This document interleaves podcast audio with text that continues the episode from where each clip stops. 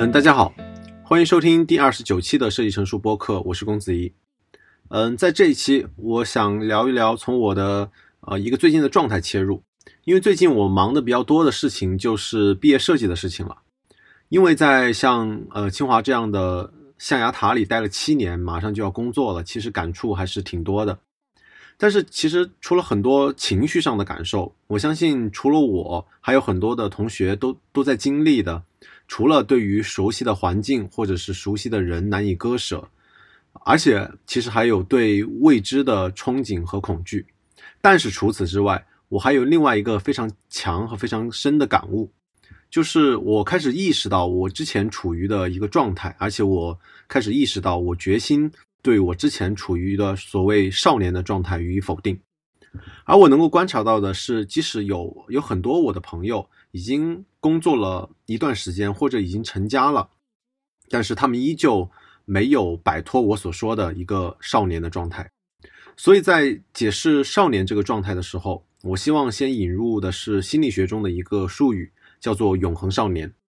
永恒少年是荣格提出来的一个概念。这种永永这种永恒少年的状态被描述成一个人，这个人通常是一个男性。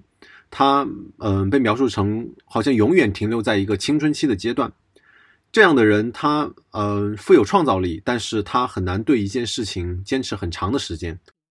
他们始终生活在一个呃要么是消极的父亲的情节，或者是母亲的情节当中。他们要么在寻找，或者是认为自己处于一个能有一个假想的人能够无限的包容自己这样一个状态之中。这样。这样认为自己会被包容的这种状态，其实，在情感上表会表现出呃的问题，比如说像嗯非生理性的同性恋的问题，或者是弹簧主义的问题，这些问题可以先不说了，嗯，但是在我想说的是，在做事和工作上，这种永恒少年的状态，在我看来，可能就表现为自欺。我觉得我们每个人其实都会经历过这样一个状态，或者经历过这样的事情，呃，我认为我今天已经做了。很嗯，今今天这一天已经做了很多的事情了，我应该得到某某种程度的满足，或者是比如说，呃，我今天已经很累了，应该大吃一顿。在这样的描述中，其实这个句式里面，我自己已经自己被自己看成了一个呃客观的一个一个客体，而我自己又同时扮演了一个包容的、能够满足自己内心少年的一个角色。这里出现了两个人。而我觉得是，其实没有什么是比不自欺更难的事情了。在做事的维度告别少年的状态，呃，在我看来，就是将原本我前面提到的客体的我和无条件包容自己的我看成我这样一个人。这个完全是我自身的这样一个人，是完全对自己的决定和自己的做的事情负责的。我没有义务去无条件的去满足那个不断要求的自己。这时我们要做的是把以前的那个类似于母亲的宽容的权利，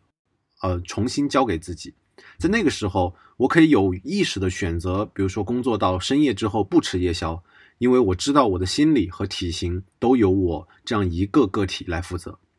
这让我想到了之前听的 B Y M Blowing Mind 那个播客的主播简历里提到的。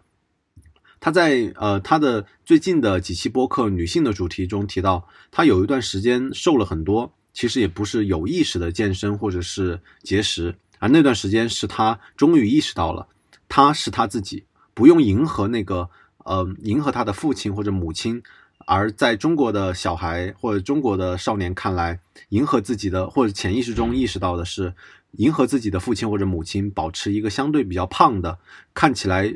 类似于幼年未发育状态的自己，是在很多的中国的呃少年或者青年的潜意识中存在的。告别少年的状态，嗯，在我看来就是对自己的决定或者是在形体上的变化负有绝对的责任。其实这还影响到我们每一次日常的决定。当我比如说，当我决心告别少年状态的时候，我可以选择让自己是呃不要去摄入不必要的热量。当然，我也有权利去控制自己不摄入不必要的信息。这也正是我前面的几期播客前，特别是呃开头几期播客经常关注的。我们所消费的信息会反过来塑造我们自己，这个是毋庸置疑的。但是我们在日常的决定和生活的过程中，会带有大量的偏见、情绪、尚未成熟的观点，或者是呃自发性的一些假设。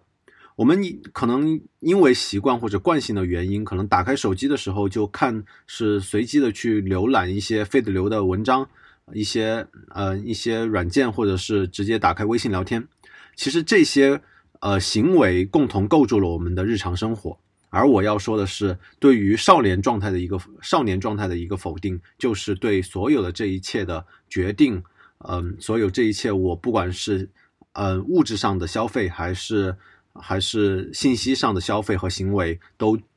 对做所有的行为都抱有一些审视的态度。那么，那么就话说回来，那永恒少年到底有什么问题呢？去翻了几篇心理学的文章之后，我总结的是，呃，停留在永恒少少年的人大概会有这样几个问题：他们会比较难难的去适应周围的环境。同时会在会在自身表达出呃包含出自卑和自大的一些情绪，并且他们很难在一份工作上干很长的时间，嗯，但是他们又是富有创造性的，这是少年特有的幻想的特质所带来的创造性，并且具有他们具有完美主义的倾向。而我为什么觉得这样的状态是需要告别的，或者是需要否定的呢？因为即使是他们可，即使是他们有。呃，这种状态下可能会带给我们富有创造性的一个特质，原因在于对于创造性这样一个特质而言，我觉得除了幻想的能力之外，还有可能还有其他的能力可以去习得。但是如果呃，我认可我前几期播客进行的关于良好生活的推论，这个推论是良好的生活在于良好的实践，良好的实践在于从事创造性的活动，让自己的潜能得以发挥这样一个呃推论的话。那我们如果要让自己成为一个潜能得以发挥的个体，那潜能发挥的一个必要的条件就是不断的对人的自然状态予以否定。而停留在永恒少年或者是停留在少年的状态中的人，因为他们讨厌从事需要耐心和长期训练的工作和劳动，所以这也会导致他们真很难真正的对自己负责。这样会导，同时也会导致出另外一个状态。嗯，永恒少年的人会长期处于一个日常经验缺乏的状态，而日常经验越空洞越缺乏，理想和幻想就会被抬到更高的程度，而这正是和前面我提到的和实践这样一个非常重要的一个行为是相矛盾的。那么回到对于自然状态的这样一个否定，我们好像经常会说，或者是经常毋庸置疑的会说，呃，自然的就是好的。但是其实这句话是非常经不起推敲的。相反的是，对于自然状态的否定，无论是从宏观上来说，还是从个体来说，都其实都是我们必将经历或者必要经历的一个过程。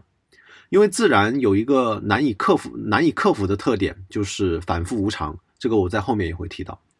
从宏观上来说，呃，技术、政治、科技其实都是对自然状态的否定。我们用这些状态让河流改道，或者是让呃天黑之后也有保持稳定的明亮的灯光，而这个对于个人而言，自然状态也不是天生就是好的，因为我们在谈论自然的时候，很多时候我们其实在谈论一个好像不可避免的、不可改变的一个特质。这里的天然或者自然包含着一个判断的句式，比如说我们在描述人性就是贪婪的，那它的背后的句式是人性自然是贪婪的。那背后的意思就是，我们在这样的特质面前好像无能为力。但是其实自然的一个特质并不是不可改变，这不是它的特质，反而自然的特质是太过于反复无常。自然状态下的自我的精神是不完美的，自然状态，但是它蕴含着创造力，也蕴含着破坏力。那么回到我们自身来说，嗯，可以这样总结：个人成长的过程其实就是对于自然状态不断否定的过程。我们对于破坏力予以否定，然后给创造力予以肯定。其实这里提到的破坏力肯定是相对的，这个其实对于它的肯，对于破坏力和创造力的肯定和否定，其实就是一句话。而而到了一定的人生阶段，我们已经掌握了一些对于外在世界否定的一些技能，比如说我们通过大学阶段学到的，嗯，设计的能力、计算机的能力，这些都是对于外在世界或者是外在自然否定的一些技能。在这个时候，在这样一个时间的节点，也就是我正在经历的这样一个时间节点下，我觉得这个时候是需要我们对自己、